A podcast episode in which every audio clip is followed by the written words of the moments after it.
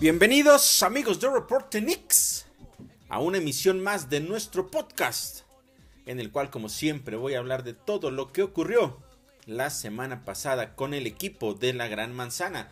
Una semana que nos dejó cosas importantes a comentar. Desafortunadamente no todas ellas son positivas para eh, el futuro inmediato de este, de este equipo. Hablando precisamente de lo que puede llegar a ser esta temporada la lesión de Mitchell Robinson que yo les comenté la semana pasada.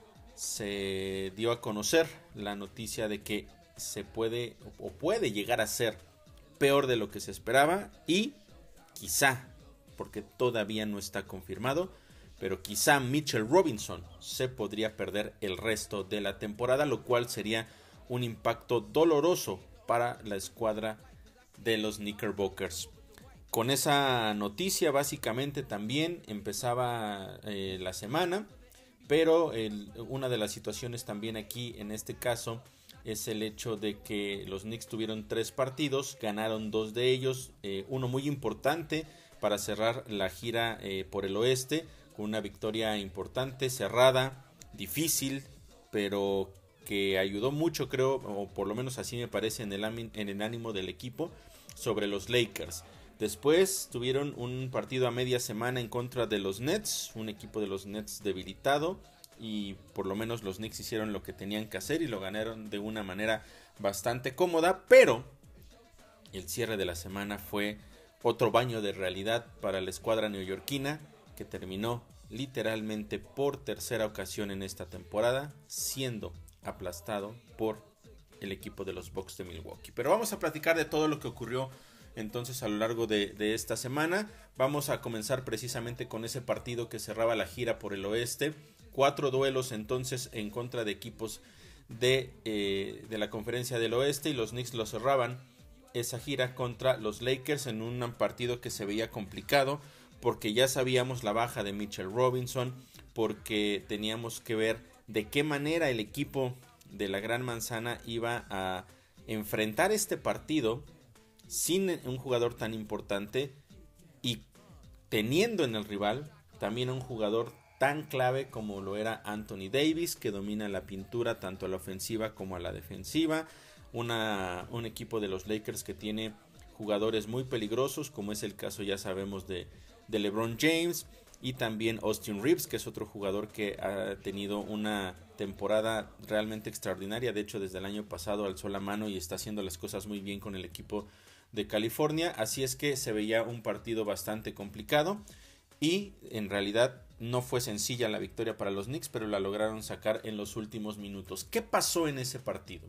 Fue un, encuentro que de entrada ya le generó un, un handicap, una desventaja importante al equipo de los Knicks, porque en la primera jugada, literalmente en la primera jugada, en el tip-off inicial, Jericho Sims se lastima el tobillo al momento de caer, después de buscar eh, ganar eh, ese, esa bola de dos, pisa a Anthony Davis, se le dobla el tobillo y desde ahí las cosas no fueron bien, eh, empezó dudoso, siguió en el partido, no lo sacaron en ese momento, pero tenía la molestia, de hecho comete dos faltas muy rápidas y eso ocasionó que lo mandaran a la banca a descansar, que después de eso también se le hizo una evaluación en el tobillo y minutos, después se determinó que Jericho Sims no iba a poder regresar.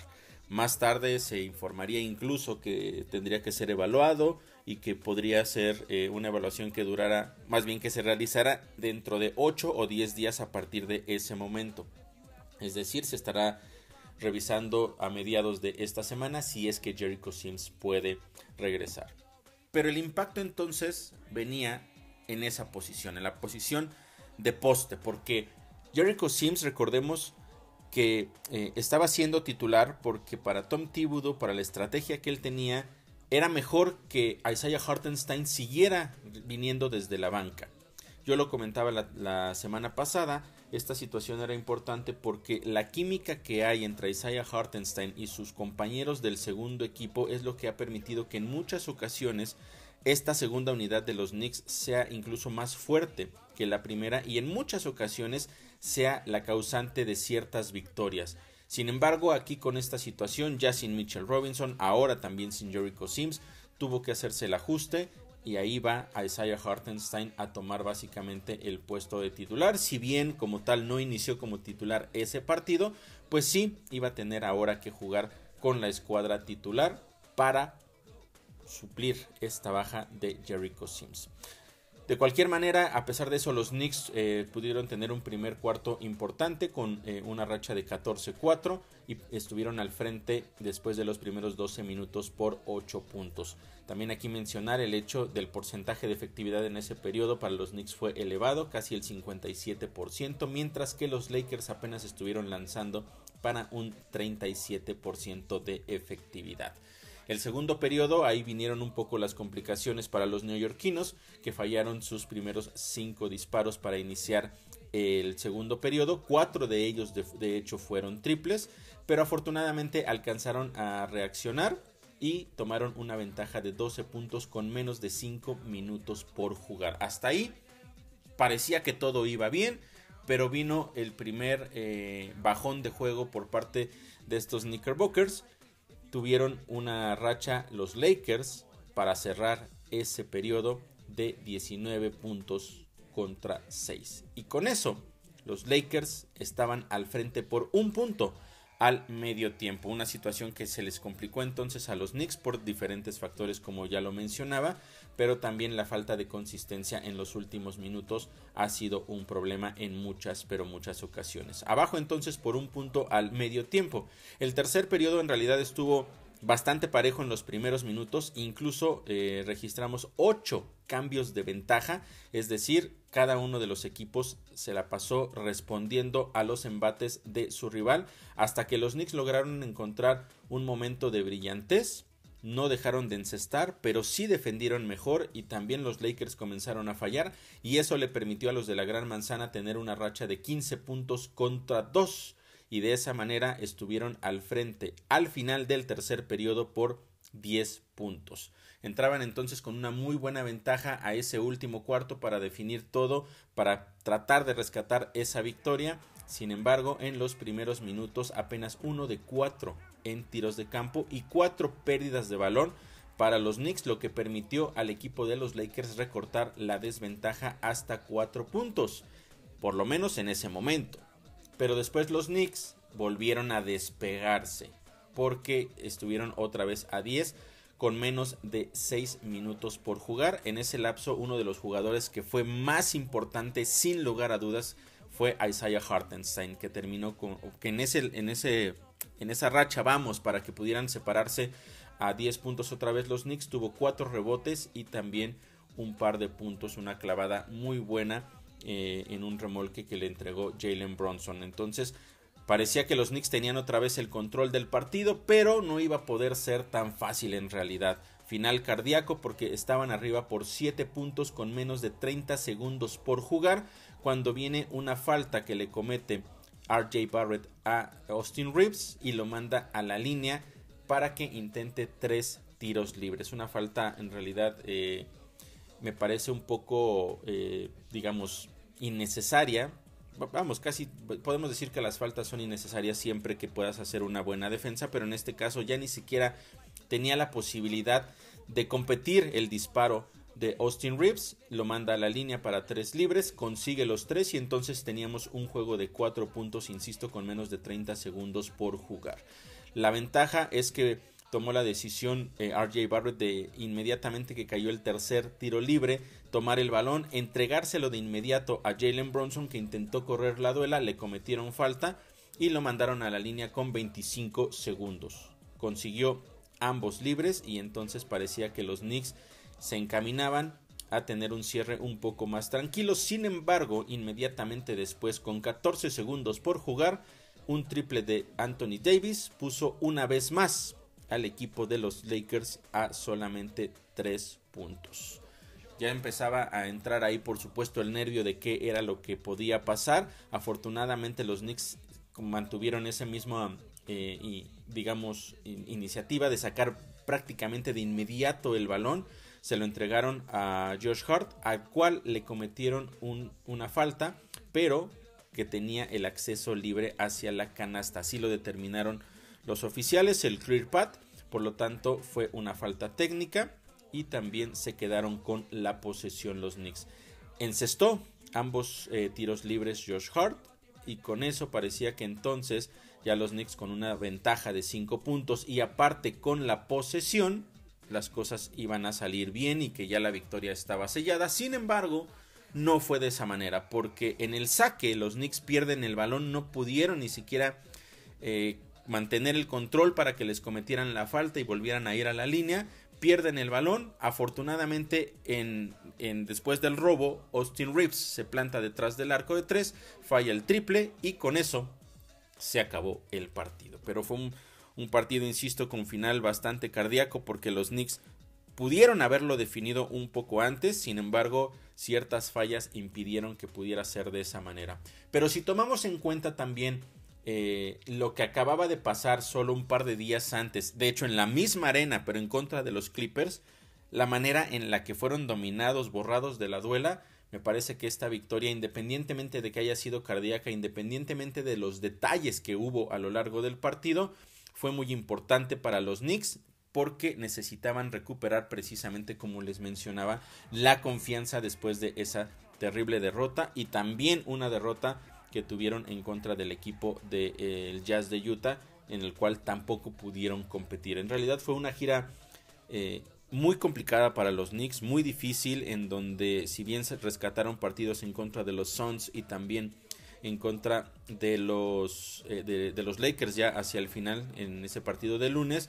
La verdad es que quedaron al descubierto muchas fallas que hay en este equipo, principalmente del lado defensivo y como mencionaba ahora también con la falta de Mitchell Robinson, las cosas se pueden ir complicando. Así es que por lo menos sacaron esa gran victoria importantísima por diferentes factores. Además también mencionar el caso de Isaiah Hartenstein que tuvo entonces que, digamos, funcionar como tal, eh, como un jugador titular a pesar de no haber eh, estado en el cuadro inicial al momento del tip-off por la lesión de Jericho Sims, terminó con 17 rebotes, la máxima cantidad en toda su carrera y además igualó la cantidad máxima que había tenido en rebotes ofensivos con 7.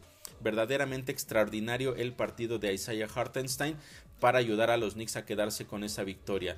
Mientras que Jalen Bronson terminó con 29 puntos, fue el máximo anotador y 11 de ellos fueron en el último periodo. Y eso fue también clave para que los Knicks pudieran quedarse con esa muy pero muy importante victoria allá en Los Ángeles. Insisto, para cerrar esa gira por el oeste. El miércoles venía entonces, como les mencionaba, un partido eh, que eh, es básicamente conocido como la batalla por, por, la ciudad de Nueva York, porque bueno, son los Nets de Brooklyn contra los New York Knicks, dos equipos de la misma ciudad y, un, y una rivalidad que fue creciendo en los últimos años también por la llegada de jugadores importantes a los Nets. Recordemos que cuando Kevin Durant decide salir de los Warriors, se hablaba muchísimo de que el destino iba a ser los Knicks. Sin embargo, en esa temporada baja él toma la decisión de sí venir a Nueva York, pero no a los Knicks, sino a los Nets. Después ese equipo también se hizo de los servicios de eh, Kyrie Irving, que desafortunadamente por lesiones ninguno de los dos pudieron estar al principio. Pero los Nets lograron tener una racha de nueve partidos eh, de manera consecutiva con victoria sobre los Knickerbockers racha que se rompió la temporada pasada en los últimos dos encuentros que lo terminaron ganando los Knicks, aunque cabe también mencionar el hecho de que para esos dos encuentros ya habían salido tanto Kyrie Irving de, y como Kevin Durant de los Nets, pero finalmente los Knicks rompieron esa racha y en esta temporada los Nets no venían tan bien, 13 ganados, 13 perdidos, así es como llegaban a ese, a ese partido, pero no se veían como un equipo muy sólido, sin embargo, situaciones importantes que los Knicks venían regresando precisamente de ese viaje por el oeste, el cambio de horario, muchas cosas se, ocurren a lo largo de, de, este proceso de terminar una gira por un uso horario completamente diferente al que estás acostumbrado y después regresar al tuyo. Siempre ese primer partido es complicado tanto de ida para iniciar una gira así o para regresar a casa de una gira de esa manera. De hecho, los Knicks terminan ese partido el lunes en contra de los Lakers. Regularmente lo que hacen los equipos es esa misma noche viajar para llegar lo más pronto posible a su destino. Los Knicks no lo hicieron de esa manera, durmieron el lunes en Los Ángeles y viajaron el martes por la mañana para relajarse y tomarlo con calma ese martes y el miércoles preparar el partido. Entonces había diferentes factores para eh, enfrentar ese encuentro. Lo que ya sabíamos, que ya les comenté, de la baja de Jericho Sims, que iba a ser eh, por lo menos de semana y media, dos semanas que no iba a estar presente. Entonces ahora sí, ya desde el inicio Isaiah Hartenstein iba a tener que llegar. Por supuesto, el rol que iba a tener eh, Touch Gibson iba a ser importante. Necesitaría más minutos. Mientras que también, eh, y ya eh, profundizaré un poco más sobre eso hacia el final del podcast, ¿qué van a hacer los Knicks con esta situación? ¿Qué van a hacer con esta situación de Mitchell Robinson? La baja de, la, más bien los pocos refuerzos que tienen en esa posición tan importante y tomando en cuenta principalmente el impacto que estaba teniendo Mitchell Robinson en esta temporada. Entonces, así era como y, daba inicio este partido, pero que afortunadamente los Knicks lo, subieron lo supieron controlar, lo supieron manejar prácticamente desde el inicio, dominaron el primer periodo, alcanzaron una ventaja que llegó a ser hasta de 14 puntos, eh, aunque terminaron el periodo arriba solamente por 12 Importante también lo que hicieron a la defensiva porque permitieron solamente 6 de 24 para los Nets con un 25% de efectividad, mientras que los Knicks tuvieron 11 canastas en todo el periodo y 8 de ellas fueron con asistencia, una estadística importante que siempre me gusta resaltar aquí porque nos habla de el juego en equipo. Además, los Knicks también dominaron los rebotes a pesar de la ausencia de Mitchell Robinson, 20 contra 13. Los puntos en la pintura también los dominaron, 14 a 4, puntos en rompimiento 10 a 3. Es decir, en general, los Knicks tuvieron un arranque bastante bueno.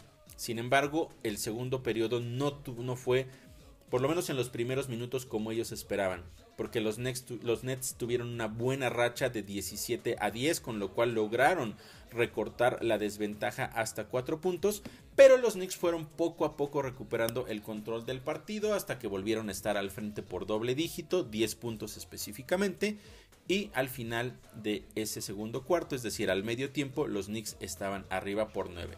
De cierta forma el partido estaba controlado, no había mayores inconvenientes para los Knicks más que ese esas pequeñas dudas al inicio del segundo cuarto que hicieron que la desventaja se recortara un poco, pero insisto, la reacción también fue bastante buena. En el tercer periodo los Knicks repuntaron también, tuvieron un gran arranque, 11 a 0, 0 de 8 para los Nets en los primeros minutos, los Knicks tomaron una muy buena ventaja que fue de 20 puntos, misma que lograron recortar los Nets en algún punto hasta 7 unidades solamente. Con menos de 3 minutos por jugar, estaban a 7 puntos después de haber estado a 20. Digamos que fue el momento más importante para los Nets y el menos brillante para los Knicks. Sin embargo, lograron una vez más contener ese momento de empuje de la escuadra de Brooklyn y lograron alejarse hasta 13 puntos para terminar ese tercer periodo. Importante lo que hizo en esos 12 minutos eh, Dante Di Vincenzo que consiguió 11 puntos y fue clave para que precisamente los Knicks pudieran ampliar otra vez esa ventaja después de los primeros tres cuartos. Los Knicks arrancaron el último periodo con una racha de 11 puntos contra 2 que les dio una ventaja de 22 puntos. A partir de ahí mantuvieron ya el control del partido, lograron incluso en algún punto alejarse hasta por 25 unidades y básicamente fue la historia del encuentro porque los Knicks a excepción de esos eh, dos pequeños lapsos, eh, primero en el segundo cuarto y después en el tercero, dominaron prácticamente el partido como debían hacerlo, encontraron, eh, entraron en ritmo, tomaron el control, no permitieron que el equipo de los Nets pudiera acercarse más y se terminaron llevando una victoria bastante cómoda que terminó siendo de 121 a 102. Los Knicks en ese partido terminaron con 6 jugadores en doble dígito de puntos, 6 jugadores. Uno de ellos fue eh, Josh Hart, que terminó con 10 puntos, pero lo más importante, 13 rebotes. Esos 13 rebotes de Josh Hart fueron claves y es un jugador que está demostrando o más bien que está confirmando, me parece, lo que ya sabíamos desde la temporada pasada, lo importante que es en la rotación de este equipo de los Knicks. Sabemos que es un jugador al cual se le puede poner ya sea como guardia, como este también como delantero de poder, pero en muchas ocasiones incluso por su energía, porque no se rinde, porque es un jugador muy físico, se le pone también contra los postes. Entonces es un jugador muy versátil y que ha hecho las cosas bastante bien y es uno de los que también va a tener que alzar la mano en esta ausencia de Mitchell Robinson para tratar por momentos de cubrir a jugadores importantes de una talla más grande. Buen partido entonces de Josh Hart. Dante Di Vincenzo también con un extraordinario partido. 23.8 rebotes en solo 23 minutos de juego. Partidazo de Dante Di Vincenzo. Lo mismo que Emmanuel Quickly que terminó con 19 puntos en solo 24 minutos de juego. En general, un partido muy redondo. Destaco principalmente a estos jugadores porque son los que no están, digamos, en las estadísticas regularmente en la parte alta eh, Donte sí ya está dentro de la rotación titular, pero sabemos que Josh Hart y Emmanuel Quickly vienen desde la banca y que siempre esa, insisto, esa segunda unidad, si puede entrar en ritmo en los partidos, es muy peligrosa y regularmente cuando ellos toman el control, los Knicks pueden quedarse con las victorias. Entonces la semana digamos que había iniciado bastante bien porque victoria sobre los Lakers, victoria sobre los Nets, los Knicks con mucha motivación para llegar a un partido muy complicado que iba a ser en contra de los Bucks de Milwaukee. Un equipo en el que ya habían enfrentado dos veces, los habían derrotado eh, los Bucks a los Knicks en las dos ocasiones previas. El primer partido había sido un poco más cerrado. Los Knicks de hecho habían tenido quizá la posibilidad de ganar el encuentro en los minutos finales en ese primer partido allá en Milwaukee, a pesar de que eh, por ciertos lapsos del partido habían sido completamente dominados. Tuvieron un buen cierre, apretaron el partido, lo perdieron, pero con una sensación ahí importante de que los Knicks habían competido por ciertos momentos. El segundo partido fue un verdadero desastre, ya lo he, ya lo he platicado acá. Fue el partido de cuartos de final del In-Season Tournament. Literalmente les pasaron por encima, los dominaron, no pudieron ni meter las manos. Fue una verdadera paliza la mayor cantidad de puntos que ha recibido esta escuadra neoyorquina en lo que va de toda esta temporada. Realmente poco que decir de, ese partido. Y lo que se esperaba es que fuera algo diferente también este encuentro, porque la diferencia también es que iba a ser en, en, el Madison Square Garden, en la Meca. Los Knicks deberían intentar pues pelear un poco más. Deberían también, después de la confianza que tenían por las victorias entre, sobre Lakers y los Nets, venir con un poco más de energía, con más motivación para poder eh, pelear en este partido. Y lo hicieron al principio, no vamos a poderlo negar, al principio intentaron eh, hacer algo diferente, pero poco a poco las cosas se fueron saliendo de control. El inicio fue parejo, intenso, incluso hasta podría decir un poco rudo, porque hubo varias jugadas en las cuales eh, se permitió bastante contacto y no estaban marcando las faltas los oficiales, lo cual no me parece algo malo, porque se mantuvieron sobre esa misma línea, no marcando de ninguno de los dos lados, simplemente dejando jugar quizá un poco más de lo que regularmente lo hacen. Pero hay partidos como este, ciertos eh, equipos de árbitros permiten un poco más este tipo de situaciones y creo que está bien, no hay eh, ningún problema con eso. Siempre y cuando los dos equipos puedan eh, entender hasta dónde está el límite y que no vaya más, más lejos. El problema fue que así como pasó con el en el partido en contra de los Clippers una semana antes, en donde Josh Hart entró en faltas en los primeros minutos y tuvo que ir a la banca y se vio, se vieron, eh, pues más bien tuvo que jugar menos minutos precisamente por esta situación. Acá fue Isaiah Hartenstein.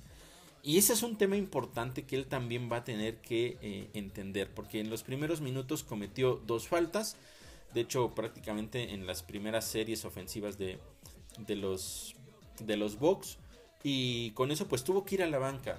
¿Y por qué les digo que él tiene que entender cómo es la situación? Porque él está acostumbrado a entrar en, eh, en sustitución, por supuesto, de Mitchell Robinson.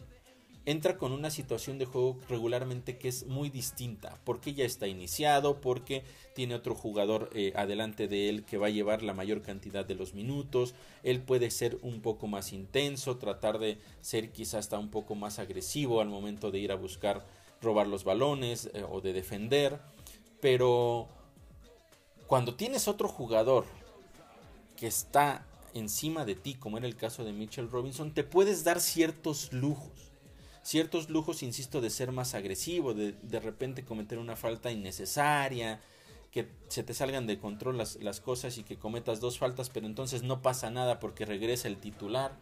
Pero aquí él es el titular y tiene que concentrarse, entender esta parte.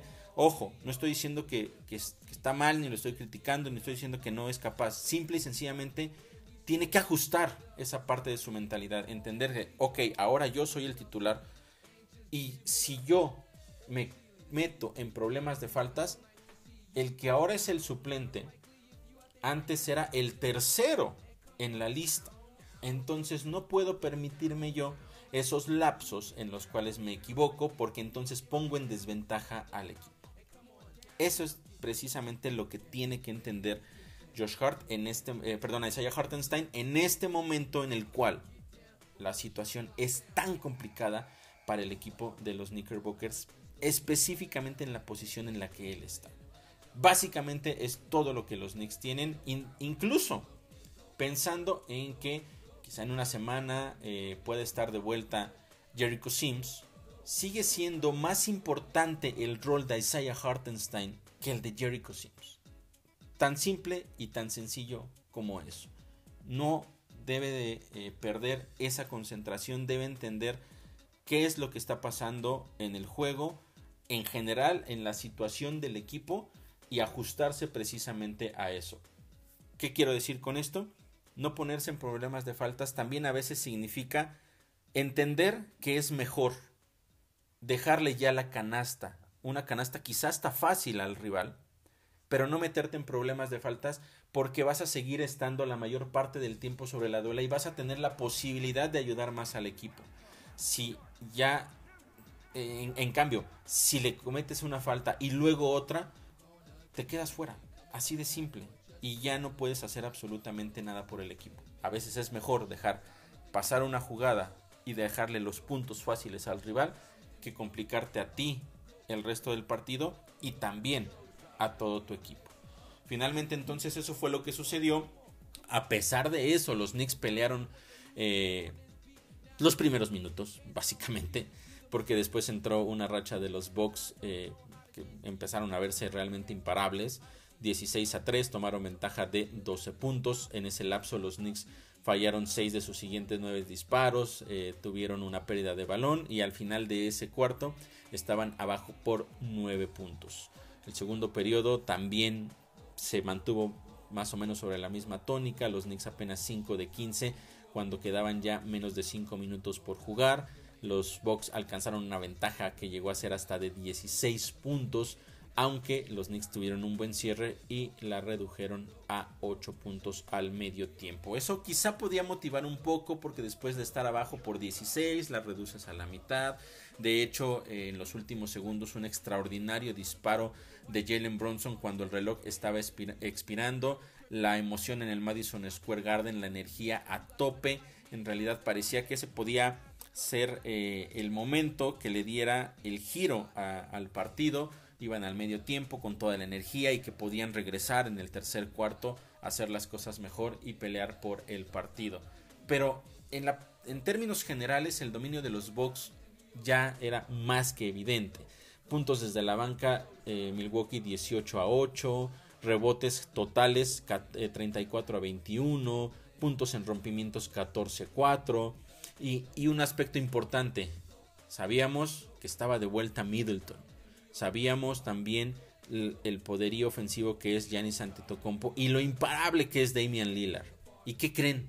Al medio tiempo, los mejores anotadores de este equipo de los Bucks de Milwaukee eran Bobby Portis con 13 puntos y 9 rebotes y Michael Bridges, eh, Beasley, perdón, con 13 puntos, mientras que Giannis solo tenía 11, Middleton tenía 9 y Damian Lillard tenía 7. Lo cual nos indicaba que todavía faltaba esa explosión ofensiva de estos jugadores importantes del equipo de Milwaukee.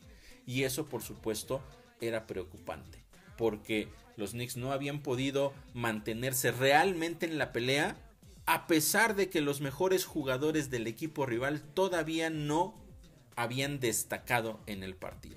Situación que hacía ver que quizá para la segunda mitad las cosas se iban a complicar todavía más. Hasta ese punto para los Knicks lo mejor que había sucedido era Jalen Bronson que tenía 21 puntos. Otra vez Jalen Bronson fue el jugador más brillante de los Knicks, al igual que lo fue en el partido en contra de los mismos Bucks eh, en los anteriores, en donde pudo ser el mejor, pero que pues desafortunadamente pues la victoria no llegó y, y a veces no importa que un solo jugador pueda tener tantos, tantos puntos y como equipo no pueden funcionar. El tercer periodo fue muy difícil, muy pero muy difícil de verdad eh, para los Knicks porque intentaron pelear, tuvieron buenos momentos en donde entraron en ritmo, consiguieron canastas constantes, sin embargo, siempre hubo una respuesta de los Bucks y eso termina desgastándote también anímicamente porque estás haciendo tu mejor esfuerzo eh, eh, a la ofensiva, las cosas te están saliendo bien, estás entrando en ritmo, pero del otro lado a la defensiva eres incapaz de detener al equipo rival y eso pues al final también insisto es un aspecto que termina afectando precisamente el, ánimo del equipo. Bronson en ese periodo 15 puntos, eh, lo mejor insisto de los Knicks en ese, en ese partido y estaban abajo por 13 al final del periodo. Las cosas no pintaban, insisto, nada bien. Los Bucks en control del partido. En el último periodo, los Knicks lograron reducir un poco la desventaja. La llevaron hasta 11 puntos, que fue la segunda, eh, más bien la más baja prácticamente durante toda la segunda mitad. Sabiendo obviamente que los Knicks inician abajo solamente por 8, pero de inmediato, como les comentaba, los Bucks empezaron a mantener el ritmo y una vez que la elevaron ya no pudieron los Knicks reducirla a menos de 11 puntos. Fallaron 7 disparos, 7 disparos de manera consecutiva los Knicks después de que se pusieron a 11. Digamos que si iban a tener una oportunidad fue en ese último cuarto cuando estaban a, a solo 11 puntos. Parecía que era el momento indicado, pero fallan 7 tiros de manera consecutiva la desventaja se extendió hasta 22 puntos y básicamente ahí se acabó el partido para el equipo de la Gran Manzana que una vez más fue dominado por esta escuadra de los Bucks de Milwaukee. No hay mucho que decir en realidad eh, acerca de este partido y también después de, de haber visto lo que sucedió en los partidos anteriores, pues es complicado poder, insisto, hacer una, un análisis más profundo de esto porque eh, más allá de lo que yo les decía, eh, para empezar, en la primera mitad ni siquiera los mejores jugadores de los Bucks estaban en, puntos. Eh, vamos a revisar esa parte rápidamente. Les decía, Yanis, Yanis Antetokounmpo, 13, oh no, 11 puntos en la primera mitad, terminó con 28.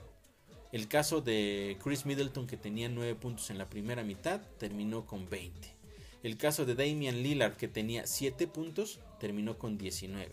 Y Bobby Portis fue uno de los mejores jugadores en el partido con 23. Y pues al final este Malik Beasley terminó con, con 19. Vamos, fueron otros jugadores adicionales los que te terminaron haciendo daño. Otro aspecto que me parece también importante mencionar es que precisamente por esta situación de la baja eh, o de, la poca, eh, pues de, los problemas, mejor dicho, principalmente en la pintura por eh, tanto la ofensiva como la defensiva, los Knicks se enfocaron o trataron de enfocarse mucho quizá también en defender a un jugador tan importante como Giannis Antetokounmpo en la pintura y, no permitirle tantos puntos ahí. Sin embargo, lo que hizo muy bien, la estrategia que me parece que fue extraordinaria por parte del equipo de los Bucks fue que en muchas ocasiones intentaban penetrar, buscar los puntos en la pintura, Venía a veces sí la doble marca por parte de los Knicks, pero eso ocasionaba también que los balones fueran hacia afuera. Y tiros de media y de larga distancia terminaron siendo claves precisamente por esto. Y eso es otra de las cosas que vamos a ver, porque habrá equipos que digan, te voy a seguir dominando en la pintura, no importa lo que suceda, pero cuando hay equipos como este que aparte que te puede dominar en la pintura, también tiene la capacidad de jugar en equipo y sacar el balón para que el compañero con una posición mejor pueda encestar de media o de larga distancia, pues entonces tus armas a la defensiva no son nada.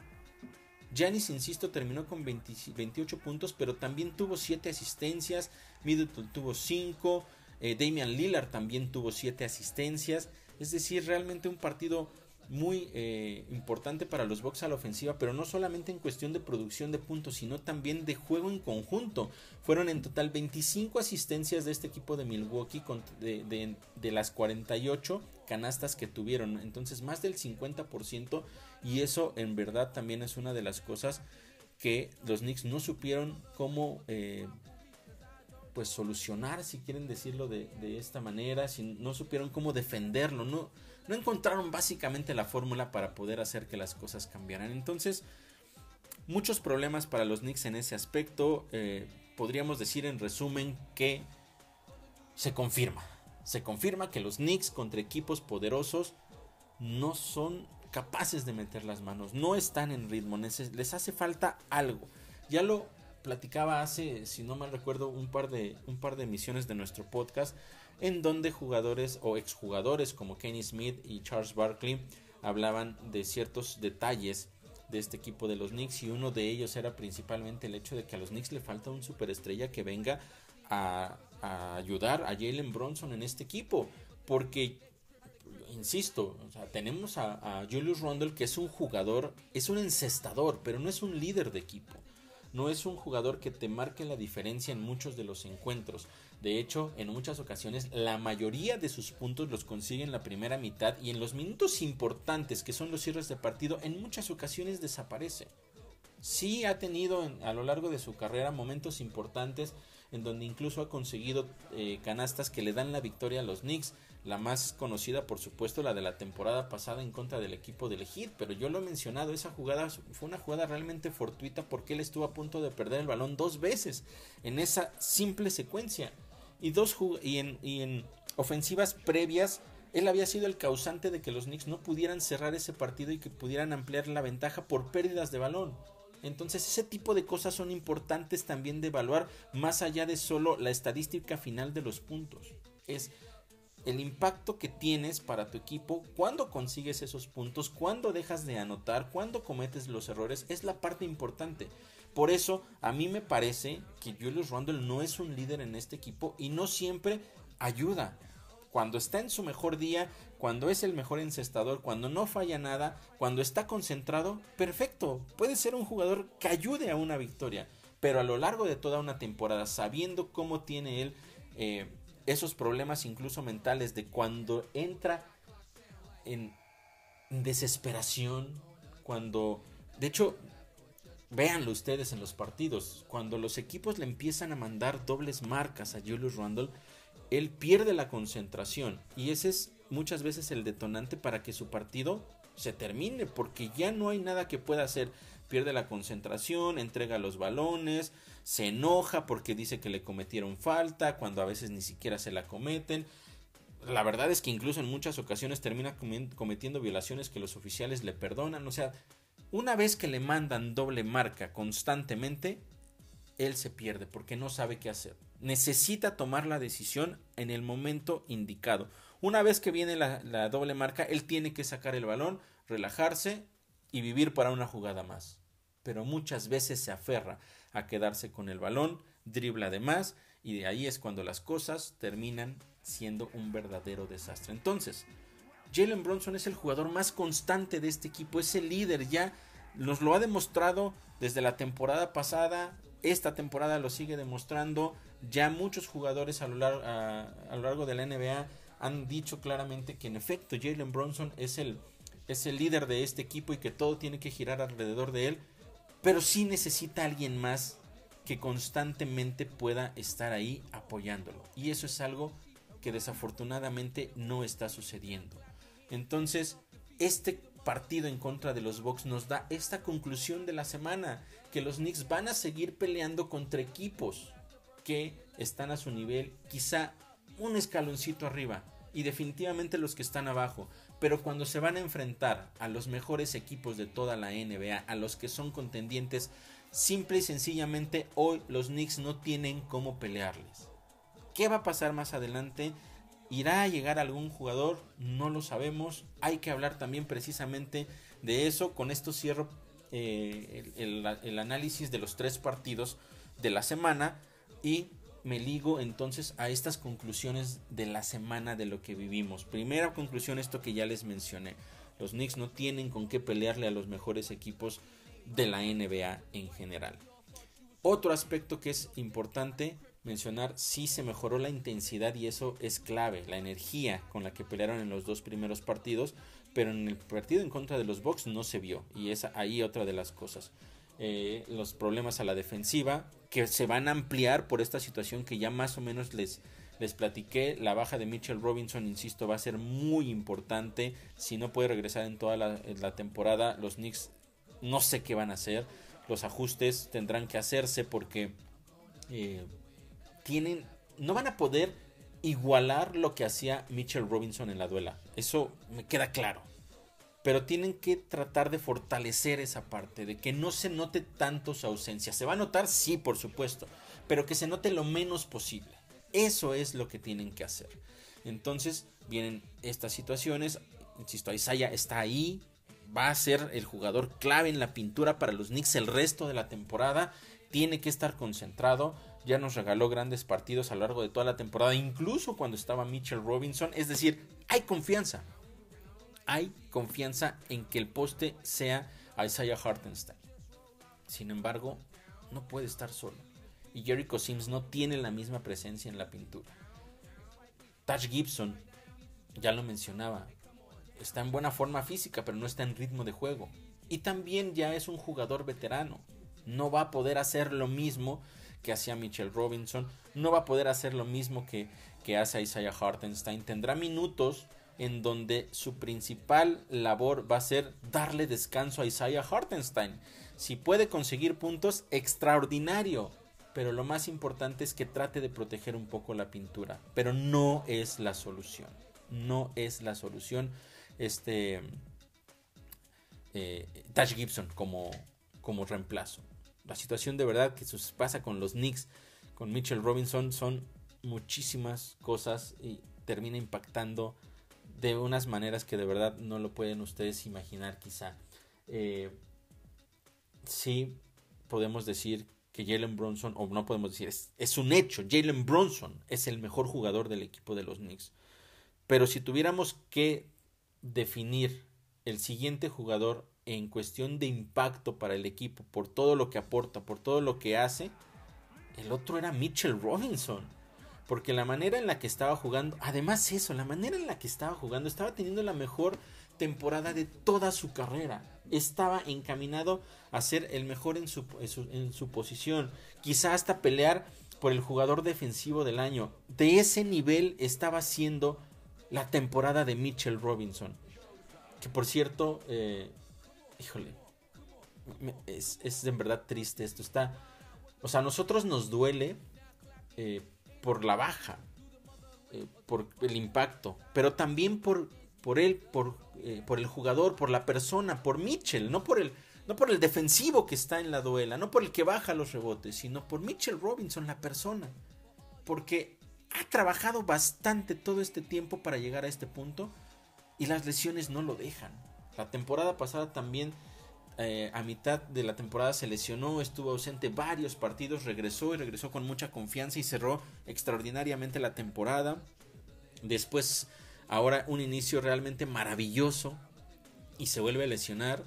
Y él ha estado publicando en redes sociales que no entiende cómo son las cosas, que trabaja duro, que se esfuerza, que hace todo lo que le piden en cuestión de gimnasio, en cuestión de alimentación y que sigue sin entender por qué las cosas no le salen y por qué estas cosas malas le pasan a él. Está, está frustrado también y eso hay, hay, que entenderlo y creo que, creo que posiblemente cualquiera de nosotros estaría igual porque después de todo lo que has trabajado y que has puesto toda tu energía, toda tu concentración, que has hecho, insisto, como él menciona, todo lo que se le ha pedido para que pueda mejorar y aún así estas cosas pasan. Entonces, es triste para el equipo, pero también es triste para él como, persona. Y es algo que desafortunadamente, pues, no sabemos qué va a pasar. Yo, yo quisiera creer. Digo, esto de que eh, va a perderse el resto de la temporada básicamente ya es como un secreto a voces. Los Knicks eh, aplicaron para esa cláusula de eh, jugador lesionado, jugador que, incapaz de jugar básicamente.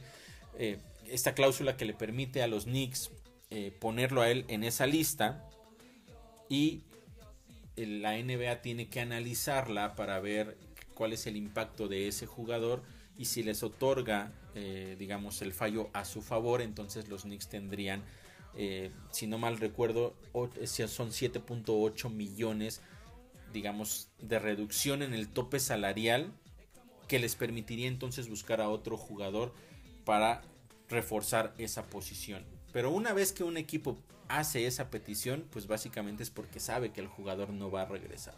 Entonces no se ha hecho de manera oficial, no sé cuándo lo vayan a hacer.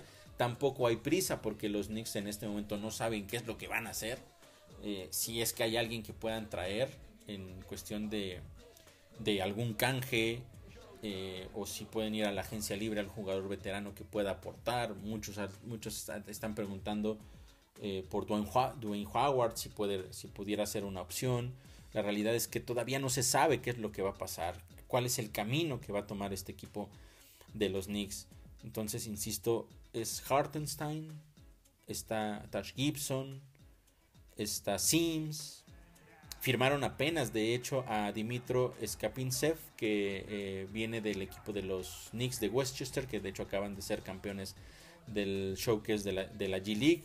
Es un jugador ucraniano, bueno, nativo de Ucrania, 2'16 muy buena presencia en la pintura, pero pues no es el mismo, no es lo mismo el ritmo de juego de la G League que el ritmo de juego de la NBA. Vamos a ver si es que pueden eh, puede entrar eh, en, ritmo y tener una, buena participación. ayer vio minutos, pero solo hacia el final, pues digo, es, es obvio, llegaba apenas al equipo, necesita entrenar, aprender plan de juego, muchísimas cosas. Pero entonces la pregunta es, ¿qué van a hacer los niños? Porque también hay que poner sobre la mesa lo siguiente. Aún con Mitchell Robinson sobre la duela, este equipo de los Knicks no le competía a lo mejor de la NBA. ¿A qué voy con esto? Vas a hacer un canje por un jugador, vas a perder, no sé, jugadores importantes de la rotación de ahorita, selecciones de draft futuras que te pueden funcionar de otra manera.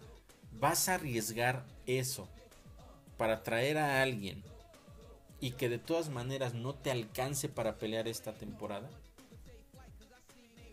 La decisión es, es difícil porque ¿qué haces? ¿A quién traes? Si no traes a un jugador que realmente haga la diferencia, a un superestrella que esté a la par de, de Jalen Bronson, que de inmediato, en el momento en el que pise las instalaciones de los Knicks los convierta en un equipo contendiente, si no vas a traer a alguien así, quizá no vale la pena hacer un canje. Entonces los Knicks van a tener que pensar con claridad qué es lo que van a hacer, cuál es el siguiente paso, vale la pena ir agresivo ahorita o si de todas maneras ya sabemos que la temporada no nos da para ser campeones porque no le competimos a los mejores, me espero al final de la temporada, veo cuáles son los agentes libres y entonces trabajo sobre eso. Quizás sea la mejor opción, pero ya lo tendrá que decidir la gerencia de los Knicks en determinado momento. Porque tendría que ser una, una situación muy, un canje muy agresivo. Y se puede perder más de lo que se pudiera llegar a ganar. Ojo con eso, ojo con lo que vaya a pasar. Por supuesto, aquí les estaré informando de todo lo que ocurra a lo largo de estos días, semanas o incluso meses sobre la evolución de lo que los Knicks van a hacer al respecto de esto, porque si se complica la situación, hay que decirlo, no mm, hay que ser claros básicamente, ¿no? Porque no está nada fácil. Insisto, con Mitchell Robinson era muy complicado. Ahora sin él lo es mucho más. Tendrá que cambiar muchísimas cosas, incluso en la estrategia de juego. Y vamos a ver si es que lo puede hacer Tom Thibodeau. Es un reto importante que tiene. Y me parece que en su estancia con los Knicks, este es el momento más retador que tiene como entrenador en la Gran Manzana. Ya veremos cómo lo soluciona. Algo que puede preocupar también el hecho de que no sabemos qué onda con RJ Barrett en los últimos tres partidos. En los últimos partidos en general no ha estado tan productivo como antes. De hecho, en los últimos tres contra los Lakers apenas 12.5 rebotes. Eh, contra los Nets 14.5 rebotes en un encuentro que dominaron completamente los Knicks. Contra los Bucks, bueno, pues, prácticamente nadie, nadie pudo brillar a excepción de Jalen Bronson, pero él solo tuvo 13 puntos y, 7 rebotes, me refiero a RJ Barrett. Entonces han sido tres partidos complicados para él y que nos hacen preguntarnos qué está pasando, porque necesitamos de RJ Barrett y más con la ausencia eh, de, Mitchell Robinson. Les digo que esto de Mitchell Robinson en realidad es algo que termina impactando en todos los niveles en los Knicks. Y RJ Barrett necesita aparecer, necesita ser ese jugador importante, ese jugador que fue al inicio de la temporada antes de los problemas de Jaqueca. A partir de ahí las cosas se le complicaron a RJ Barrett y no ha podido recuperar de manera... Ha tenido buenos partidos, sí, pero no ha sido ese jugador que era al principio. Dominante, constante, principalmente eso, constante, mucho más agresivo hacia la canasta. Eso ya no lo estamos viendo en los últimos partidos con RJ Barrett y es algo que puede preocupar. Porque también ahora viene otra cosa. La noticia más reciente que se dio es que el equipo de Atlanta está dispuesto a poner en la ventana de transferencias a un jugador importante como es DeJounte Murray. Sabemos las cualidades de DeJounte Murray, un jugador muy agresivo hacia la canasta, que tiene buen disparo, podría ser una gran diferencia en el equipo de los Knicks se dice que los Knicks están preguntando por DeJounte Murray, un jugador que podría ser clave, podría ser importante. No es quizá ese supernombre que muchos pudieran esperar al, nivel de un de un Giannis, de, un Jokic, pero DeJounte Murray es un jugador que me parece que podría aportar muchísimo al equipo de, de la Gran Manzana. Pero si él llegara, ¿quién se iría? ¿Quién podría irse? Es un, es un, es un guardia. Por supuesto tenemos como uno inamovible a Jalen Bronson. Pero después, Quentin Grimes no está teniendo una gran temporada. ¿Ha ido mejorando en los últimos partidos? Sí. Pero comparado con lo que se esperaba de él desde el año pasado, no está siendo ese jugador que los, por los cuales los Knicks en algún punto de la temporada de pasada dijeron, quieren canjes, hay un jugador intocable y se llama Quentin Grimes. Este año no lo está demostrando. RJ Barrett con esta racha negativa que está teniendo esta baja de juego, no sé si podría estar ahí, ¿eh? Ojo con esa situación porque de John. Murray podría ocupar esa posición. Y Manuel Quickly, híjole, lo de Quickly está complicado también porque está teniendo una gran temporada, la verdad, y los Knicks no quisieron extenderle el contrato y le van a tener que pagar muy bien si quieren retenerlo al final de la, de la temporada, antes de que otro equipo se lo lleve. Pero si ya se lo va a llevar alguien en, eh, básicamente gratis a final de la temporada, podrían intentar los Knicks quizá canjearlo y que salga del equipo. En lo personal no me gustaría porque me parece que es uno de los jugadores más importantes, si no es que el más importante viniendo desde la banca y que muchas ocasiones también ha sido clave para las victorias de los Knicks. Pero ya lo iremos platicando, eso es solo lo que, eh, lo que se ha mencionado últimamente. Hay muchos equipos que por supuesto están alzando la mano para traer a o para llevarse a DeJounte Murray y los Knicks podría ser uno de los destinos. Ya estaremos eh, viendo cómo va fluyendo todo esto. Y es que también recordemos que la temporada eh, está llegando al final del año calendario y eso significa también que estamos ya a solo unas semanas de que llegue el juego de estrellas, pero también que llegue la fecha límite de canjes. Y si los equipos van a empezar a mover sus piezas, van a tener que hacerlo lo antes posible para tratar de ganarle los mejores jugadores disponibles a sus rivales para poder fortalecerse y pelear a final de año por el campeonato.